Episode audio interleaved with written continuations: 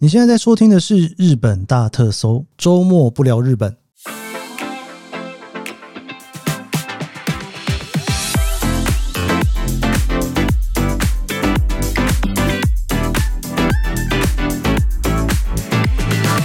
欢迎收听日本大特搜，周末不聊日本。今天是二零二三年令和五年的十月十四号，星期六哈。今天周末不聊日本，诶，刚是不是不小心讲了令和五年呐？好了，Anyway，今天的周末不聊日本呢，其实还是有一点点跟日本有关哦。我一直在想要把这一集放在什么地方比较好哦。那上个礼拜呢，我应该说第一次人生中走到武道馆里面去看演唱会。我其实还蛮讶异，我第一次走进去的，因为我总觉得好像以前有去过，但是又想不太起来。到底有没有去过？好像有，又好像没有的那种感觉哦。不过应该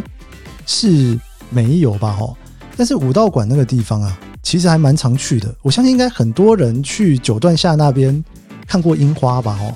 对，那边真的是一个蛮特别的地方。因为你如果去武道馆那边呢，如果是看演唱会的话，你就会知道说，哦，从那边走过去，然后走过一个很厉害的一个门，然后走进去里面，然后可以看演唱会。但是如果你从来没有在武道馆看演唱会的话，你可能会对那个地方有一种很奇怪的陌生感哦，因为那个地方大部分都是办公大楼，然后又在皇居的北边，很多人应该去那边春天去那个那算什么千鸟之约那边看樱花哦，应该是一个来东京玩春天几乎是必去的一个行程之一吧哦。好，我今天想跟大家来聊一聊这个李宗盛的演唱会。你看是不是跟日本又完全没有关系？所以发现周末还是正确的啦哦。我其实真的是一个听李宗盛的歌听非常久的一个人哦，但是第一次去看他的演唱会，我身边很多朋友被我抓去的时候都说：“哎，听你讲李宗盛讲成这样，好像你去听过他非常多次演唱会。”其实没有哦，那真的是我第一次去。然后我那个时候在邀朋友去的时候，我跟他们都说：“哈，这个应该是要去那边大哭一场的哦。”不过好像呢，被我揪去的朋友几乎都去大哭一场了。我自己好像还好诶，就觉得嗯，非常舒服的一场演唱会，然后也是非常舒服的，带着我自己哈，就是听着他的歌，想了一下他过去的创作的历史，也想了一下自己听这些歌一路走来的几十年的时光。我其实本来哦，很想在脸书上面发一篇文章，然后就写写字。聊一下我这次去听演唱会的一些算心得吗？或是多一些想法吧。哦，不过我最后还是没有写下这篇文章，总觉得好像写下来压力很大，录音压力好像没有那么大哦，所以我就还是哦依照我原本的计划，在今天十月十四号跟大家分享一下李宗盛有歌之年的巡回演唱会东京场在武道馆。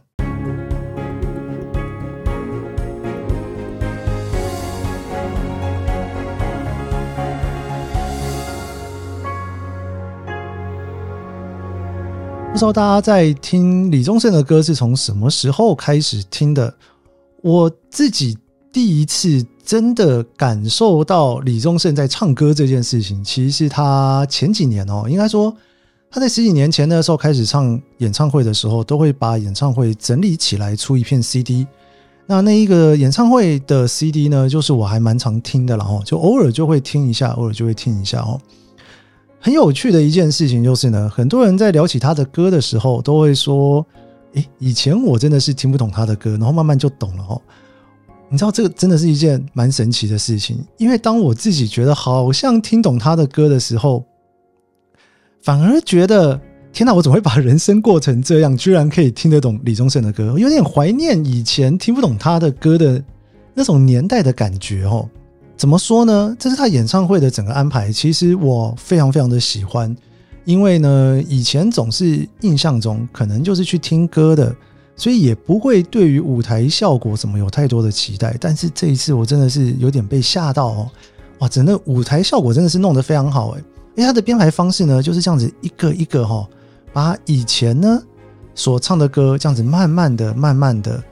一年一年的介绍给大家。那其实，在两千年之前，李宗盛所写的歌啊，其实蛮有趣的。他其实都会在演唱会里面自称自己是小李哦，但是我们在听他的歌的人都会叫他大哥，所以呢就会觉得嗯，大哥小李他所写的歌啊，其实在两千年之前写的歌呢，因为我真的年纪还蛮小的哦，所以那个时候呢，我真的是听不懂，真心听不懂啦。像以前哦，都会去唱歌哦，像那个爱如潮水啊，或者是唱我是一只小小鸟之类的哦。以前在唱这些歌的时候呢，真的就是拿着歌词或者在 KTV 唱歌的时候，就对着这样子一路唱下去。说真的，两千年之前，就是李宗盛写给其他歌手的那些歌，我从来没有认真的去思考里面的歌词是怎样，甚至呢，我还印象很深刻，那个时候莫文蔚出的唱片。有一首歌叫做《阴天》，我那时候听这首歌的时候，想说到底在唱什么哈，完全听不懂哦。那时候真的年纪太小了。然后就是你会看到那个时候的算 BBS 嘛，网络上当时的网络上面，就很多人就说哇，这歌实在写的太好了哦，莫文蔚怎么会有那么好的歌哈？然后你也会看到杂志上面啊，在推荐说哇，莫文蔚这首《阴天》是怎么样的一首歌，就是不知道到底在写什么。像那时候辛晓琪的《领悟》，听了就觉得说哇，就是。你知道以前就听曲嘛，哇，这曲非常的动人，然后词就跟着唱，但是词的意义好像没那么重要，但就觉得这首歌很好听，然后卖得很好，你就觉得说哇，这真的是一个还不错的一首歌哦。所以你知道以前小时候听歌，觉得一首歌好不好听，好像八九成都是因为曲好听而听，反而真的是长大之后回头去看才发现，哇塞，原来这些词啊写的这么的好啊。每一个词呢，其实都是往心坎里面去写的哦。小时候真的听不懂哦，长大才听得懂哦。然后就会觉得这个之间的差别到底是什么呢？好像真的就是有没有走过这些经验哦。其实呢，两千年之后呢，就有一点点不太一样。因为两千年呢，那一年我来日本念书，然后那一年念大学嘛，所以念了大学之后呢，就会开始有各式各样的人生。哦，必须要自己去抉择，必须要自己去成长哦。像是开始会有一些感情生活啦，然后会有一些挫折啦，会有一些工作上面碰到的一些困难啊，会有在学校里面跟人家的冲突哦。所以慢慢的呢，从两千年之后呢，才开始慢慢的听歌的时候，会觉得说，哇，这些歌好像往心坎里面去写咯。但是其实，在两千年到两千零四年那个时候，我其实都在听日本歌啦，因为那时候来日本嘛。我听日文 J-Pop 的时间点，大概就是从两千年到二零一零年这十年吧。这十年算是我人生中最精华，几乎只听日文歌的时候。那我二零一一年那一年去美国念书，所以二零一一年之后的那几年呢，几乎都在听英文歌。对，就还蛮有趣的，因为到一个地方，你就会开始接受那边的文化，听那边的歌比较多一点点哦。从两千年之后，真的对我来讲就开始比较慢慢的懂得欣赏音乐哦。那欣赏这些音乐，包括我在日本我非常非常喜欢的两个算团体吧，哈，一个是 Spitz，一个是 Mr. Children 哦。应该说朝野正宗呢，跟樱井和寿所写出来的歌词哦，我真的是一句一句慢慢的咀嚼哦，真的是一句一句慢慢咀嚼。包括因为那时候学日文嘛，然后开始听日文歌嘛，然后。从这个歌词里面，慢慢的去感受到说，哦，原来听音乐这件事情，不是只是听曲，而且也可以花很大的力气，或者是说很认真的去听词的这件事情哦。这个其实都是朝野正宗跟樱井和寿所教会我的。然后这也。相对应的呢，我后来到美国去的时候，听美国的一些流行歌的词的时候，就会觉得，诶，美国流行歌好像对于词的讲究没有那么深，绝大多数的词其实都是蛮简单的，尤其是有些那种排行榜里面的词，真的都是蛮屁的，真的你会觉得哦，好像是写给小屁孩的歌哦。所以我后来再一次重新听李宗盛的歌的时候，大概就是在我忘记是二零一几年了，那个时候在美国啊。我印象非常深刻，我有一次呢去墨西哥玩，真的是去玩哦。但是我去墨西哥的时候呢，刚好是人生当中一个蛮大的转捩点吧。那个时候呢，我念博班念到第三年、第四年，就是已经快要毕业了，有一点点不知道我的人生的下一步要往哪里走。但是那时候也没想那么多，我就是。反正就去墨西哥走一趟哦。如果有时间的时候呢，反正里程换一换机票，就出去稍微休息一下。那天晚上啊，就喝了点酒，我不知道是脑袋哪里不对劲，我就忽然打开了电脑，开始放起李宗盛的歌。哇，不放还好，一放下去，我真的是听了一整晚，哭了一整晚。就在那个时候，我人生当中第一次觉得，我原来听懂大哥的歌了。然后听懂的那种感觉啊，一种往心里面打。我就在想说，为什么我会忽然听懂了一些歌呢？原来是因为我人生好像走了一些，就像是他。歌词里面写的不是那么顺利的一些事情在这里面，我还记得那个时候，我就跟身边的一些朋友在聊这件事情。当时说啊，没有李宗盛的歌不就是唱起来很好听吗？去 KTV 唱歌哦，啊，我那时候就懂了哦，就觉得说啊，的确，人生有的时候听一首歌你没什么感觉的时候，好像不见得是一件坏事。就是我还蛮幸运的，不需要去懂这里面的一些故事的那种感觉。你看，我像那种辛晓琪的领悟唱的。多么的惨呐啊！那个词如果一辈子能听不懂，该多好哦！真的是有这样子的一个小小的领悟在这里面哦。我应该是在二零，应该算二零一五一六年吧，那时候才正式的开始听他的歌哦。你知道《爱的代价》这首歌，应该是我小学的时候的歌吧？哦，那个时候应该算是小时候听都觉得那个可以写在音乐课本里面的那种感觉哈。但那是当时的流行歌啦。以前就觉得这首歌就是一个朗朗上口的一首歌曲，但是你知道，在二零一几年那个时候再一次听这首歌的时候，才忽然觉得说啊，哇，原来这首歌在以前是在唱这么一回事啊！你知道，十岁听不懂，二十岁听不懂，三十岁开始有点听懂哦，大概是这种感觉哦。我还印象非常深刻哦，那个时候有时候回台湾哦，大家一起出去唱歌。二零一三年嘛，李宗盛的《山丘》非常非常的红。那个时候红的时候，其实我还听不太懂哦。大家都说很好听哦，点来唱来听听哈。然后呢，点出来就反正曲也很不错嘛，好像唱着唱着唱着就把一首歌唱完了，好像也没什么感情在这里面哦。但是呢，后来有一次，就是我真的开始听大哥的歌，开始有点听懂之后呢，有一次去唱 KTV，然后跟同一群人，哎，好像跟同一群人。他就说：“哎、我们来点《山丘》来唱。”哇，点下去之后，我就想说，你知道，我拿起麦克风，然后开始唱起第一句的时候，忽然觉得脑中有一种唱不下去第二句的感觉。你这样子唱着唱着，你就忽然有哇塞，心中里面各种东西哦，就全部都冒出来哦，然后我就尿遁了。我真的是没有办法唱完那首歌。好像里面的很多事情就这样子写到我的心坎里面去哦，我就忽然觉得好像人生真的经历过了一些什么事情哦。我记得在听演唱会的时候呢，其实在前半场哦，一开始就是唱了一些我以前没有认真听懂过的歌哦。不过后来因为我都偶尔会放出来听，现场听的时候啊，听他一首一首唱下去哦，然后再勾起我。小时候听不懂的那些回忆，然后再把这些词全部从演唱会的现场听进来的时候，真的觉得好像自己真的成长了不少诶。当然跟十岁的时候的自己比，是不是有点比太远了之前了呢？哈，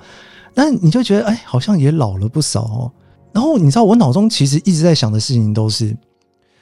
啊，原来我小时候在听这些歌的时候，我是多么的对这世界充满了爱与期待。接下来这场演唱会呢，真的让我觉得鸡皮疙瘩掉满地，然后瞬间有一种哽咽、眼泪要冒出来的时候，其实是中场的来宾，他找了周华健哦一起来唱了这首歌哦，就是让你欢喜让我忧。唱到一半的时候啊，他们就说。我们找日文的原唱出来唱，你知道那个时候我旁边也是一个非常喜欢听日本歌的人哦，我就跟他这样子对视了一眼，我就跟他讲说：“不会吧，阿斯卡不会出来吧？”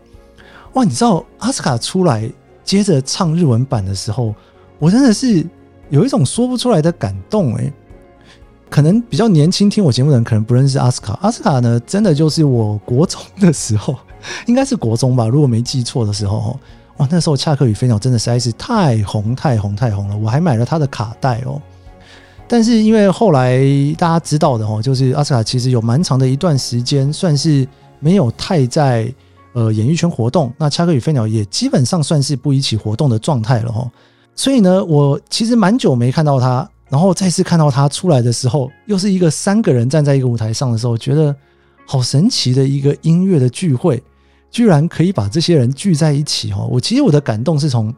这边来的哦。后来呢，在整个下半场就唱了一些主曲哦，然后最后就来到了大哥所谓的五十岁的三部曲。五十岁的三部曲是大哥在五十几岁的时候写的歌。但是其实是我自己大概在三十几岁的时候听的歌，因为毕竟这个年纪还是有一点点落差在。我每次啊听他的歌的时候，都会觉得有一种哦，还好他在五十岁的时候写了这些歌来，然后让我在三十几岁的时候听，听了之后呢，反而在我不断的听这个音乐的感动的过程当中，我开始思考着，好像我也在经历了一些什么。以及我未来十年我可能会经历着些什么？你知道，当你开始相信一首歌，相信一个人，然后开始提早去思考这件事情的时候，你反而会对于你接下来人生走的路会更有多一点点的信心。我不知道是这样讲吗？好像是这样子的感觉吧。好像就是因为有一个前面的人走在那里，而且你知道，歌是一件非常神奇的事情。如果是看一本书，看一篇散文。你不太会重复的去读这本书，重复的去看这篇散文，但是音乐很不一样。音乐是有律动的，短短的五到六分钟吧，可能大概四到六分钟之内的一个音乐。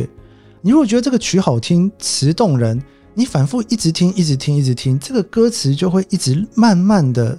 烙在自己的心坎里面。所以你知道，音乐有的时候，我觉得对我最大的影响，就是因为你实在是太常反复听这首歌了哈。像我以前很喜欢听肖邦的歌，我听肖邦的歌听了几十年，我真的是到了最近我才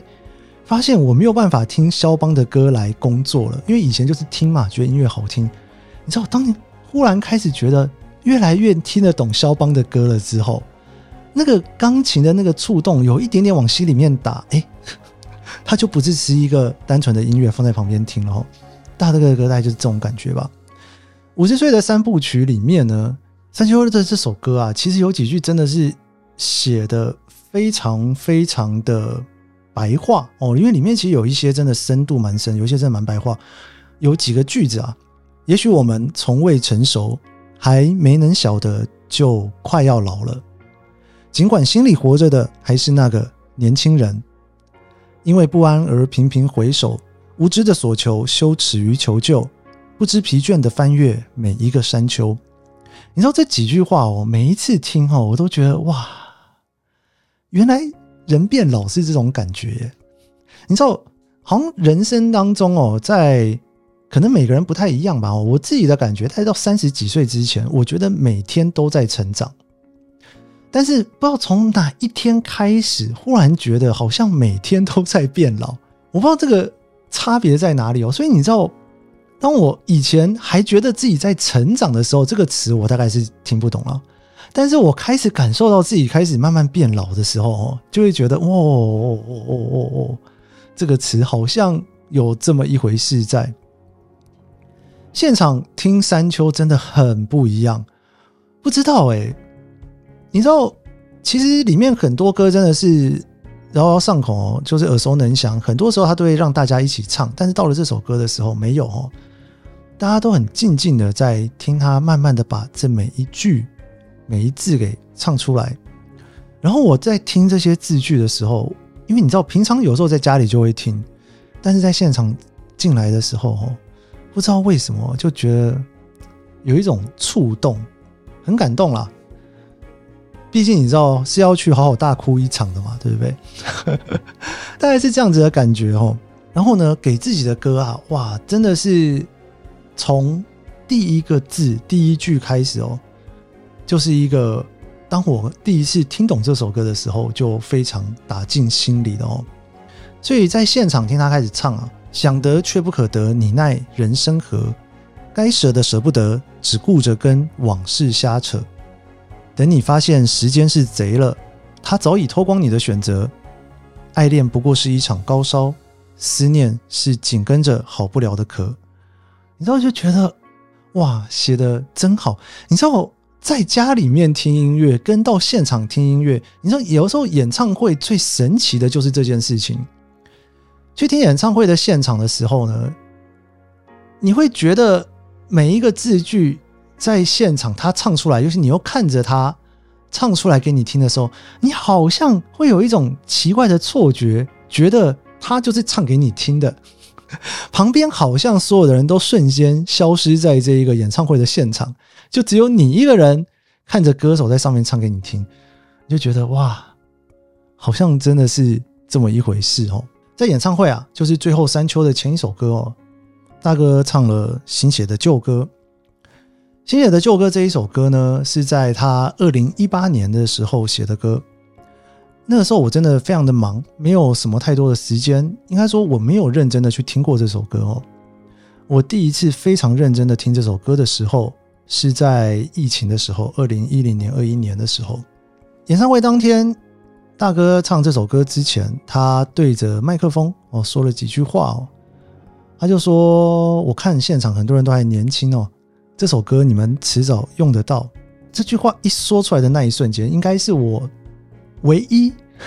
算是唯一吗？我真的是就像是他这首歌里面写的哦，一下子也活到了容易落泪的岁了，好像真的是诶，以前都不觉得。会随便的掉下眼泪，真的是他光说完这句话，我我就很非常不争气的哦，就落泪了哦。这首歌啊，其实是大哥他写给他过世的父亲的歌，在聊一些他这辈子从来没有去聊过的父子关系哦。我其实，在疫情的那几年啊，因为疫情的关系就被关在台湾哦。我我觉得好像人生就真的像是大哥写的这首歌一样。从来好像不会真的去特别思考自己跟家人之间的关系，很少很少很少。但是呢，疫情好像把自己逼着去面对了一些本来没有那么想要去面对的事情。其实我觉得我自己跟家人之间关系算是蛮好的，我自己还蛮喜欢的啦，不觉得有什么太大的问题哦。但是呢。可能在疫情之间吧，大家的情绪不太一样，然后也觉得说，对于未来，对于现在都很迷惘，很迷惘。有一次跟家人吃了饭之后呢，我真的是在饭局当中有一种快要哭出来的感觉，觉得说怎么会聊天聊到这个样子哦？吃完饭之后就离开了餐厅哦，我我真的是有点忍不住，回到家真的是蛮难过的哦。我那时候就想起了这首歌，我就把它放出来听。不知道为什么，好像还听得不是那么的懂，但就又觉得有点往心里面走哦。总之呢，这首歌就放在心里面，没有听太懂，然后就又摆了个几年。今年有一次我回台湾的时候，然后就住在家里面了。我最后要回日本的那一天啊。那我那个时候呢，我就说，反正我就叫个计程车嘛，吼，松山机场其实也没有很远啊。然后我就这样子慢慢的往一楼走，吼，然后我爸就这样子一路的就这样跟下来，跟到了一楼，吼，就在旁边等我叫车。你知道那一瞬间啊，我脑中不知道为什么的，就把新写的旧歌忽然浮在脑中里面，哎，真的是瞬间冲上脑子里面来，哎，里面有几句话哦，他在说，吼。他说：“两个男人极有可能终其一生只是长得像而已，有幸运的成为知己，有不幸的只能是甲乙。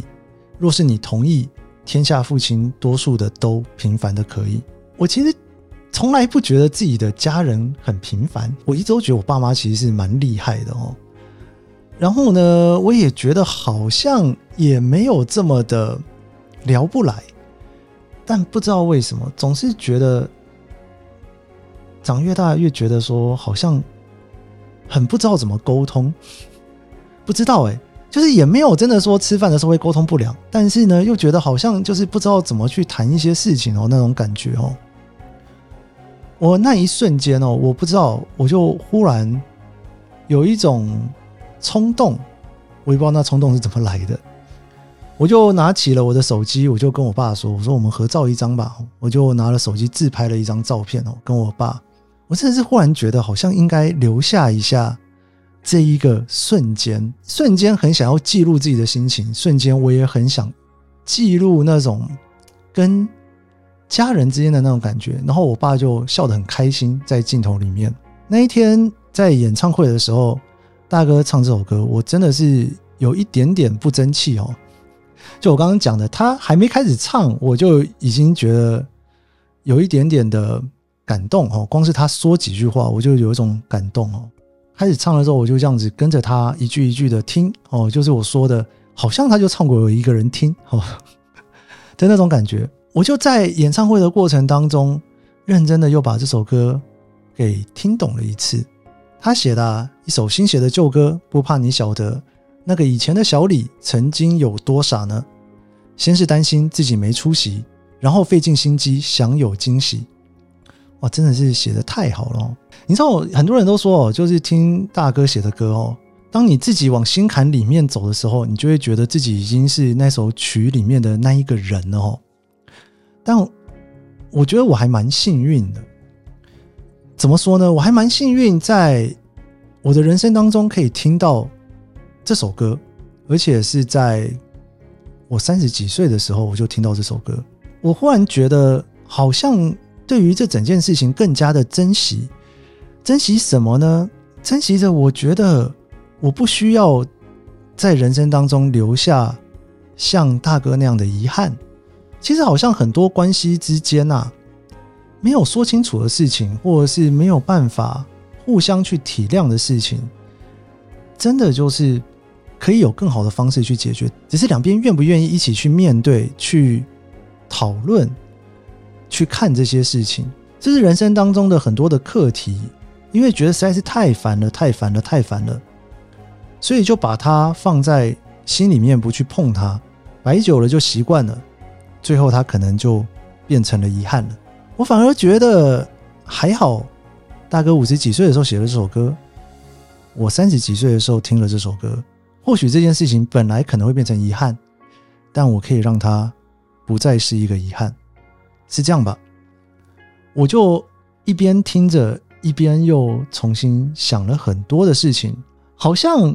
家人之间就是这么一回事哦。有的时候呢，有些话。怕伤害对方，所以不太愿意说出口。但有些事情啊，摆在那边，好像就是一个原地踏步的感觉吧。演唱会结束之后，我就跟一群一起去听演唱会的朋友哦，就一起去吃了饭，就在那边一起聊今天的演唱会。然后我才发现啊，就是大家都哭得比我还惨哦。虽然我是第一个说我们一起去听演唱会，一起大哭一场的人，但里面好像很多。我会去重新思考的事情，在这演唱会之前，我就已经都思考过了。反正我身边的朋友哈，一个比一个哭得还惨哈。哎呀，怎么会有一场演唱会是长这个样子呢？就是不是开开心心的去拍手，然后也不是什么，就是去那边你就忽然觉得好像在听一个哲学演唱会，然后开始想自己的人生哦，是不是很妙？我真的觉得还蛮妙的哦，非常妙的一个场合哦。其实演唱会结束之后呢，我就一直很想要记录一下当下的心情，但是我怎么样都写不太出来。写不太出来的原因是因为呢，听完之后呢，很感动，然后也想了很多事，但是我觉得那些事情或是那些感动、那些心情，不应该也不需要继续留在心里面，继续陪伴着每一天的度过，反而觉得整理过后就可以更开心的。更有勇气的去面对人生其他的路，所以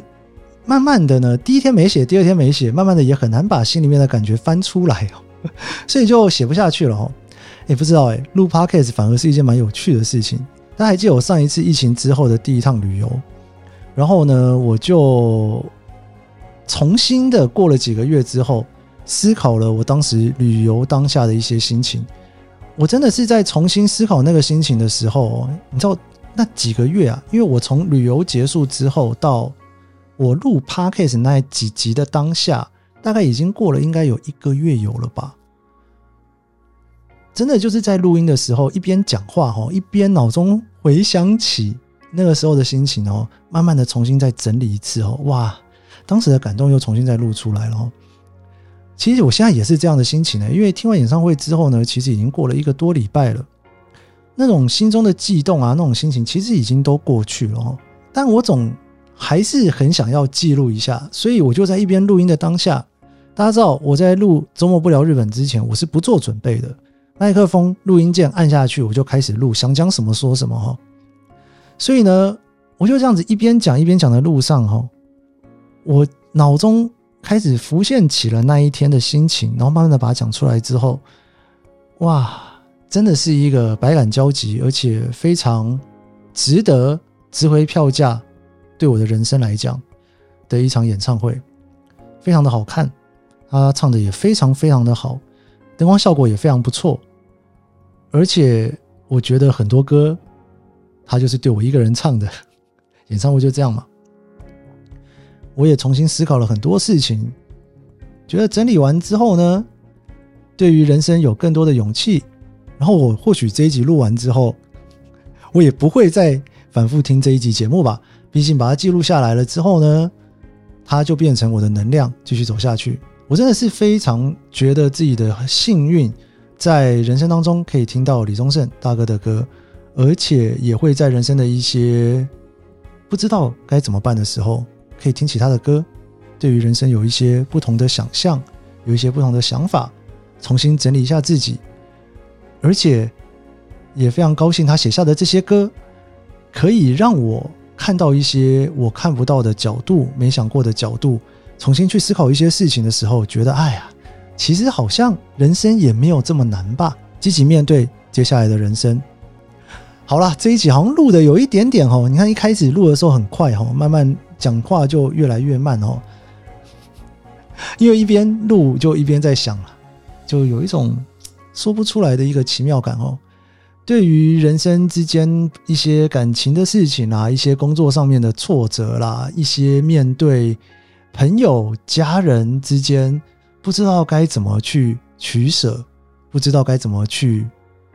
思考，或者是碰到一些事情觉得。为什么会是这样？想不出来更深的时候，偶尔听一下李宗盛大哥的歌，好像是一个有一点点苦，但是喝下去这一碗药又有一点点用 的一件事情吧。好啦，我们这一集的周末不聊日本，哇，聊得好像有一点小沉重哦。总之，非常棒的一场演唱会哦，非常谢谢相信音乐能够办一场这么棒的演唱会，而且我本来以为。我没有办法看到这一次的巡回了，没想到在今年二零一三年，或许这已经是这个巡回的最后一场，也不一定了哦。李宗盛有歌之年演唱会，跟大家分享我看完之后的一些心情。好了，我们就下周一见喽，继续聊日本，拜拜。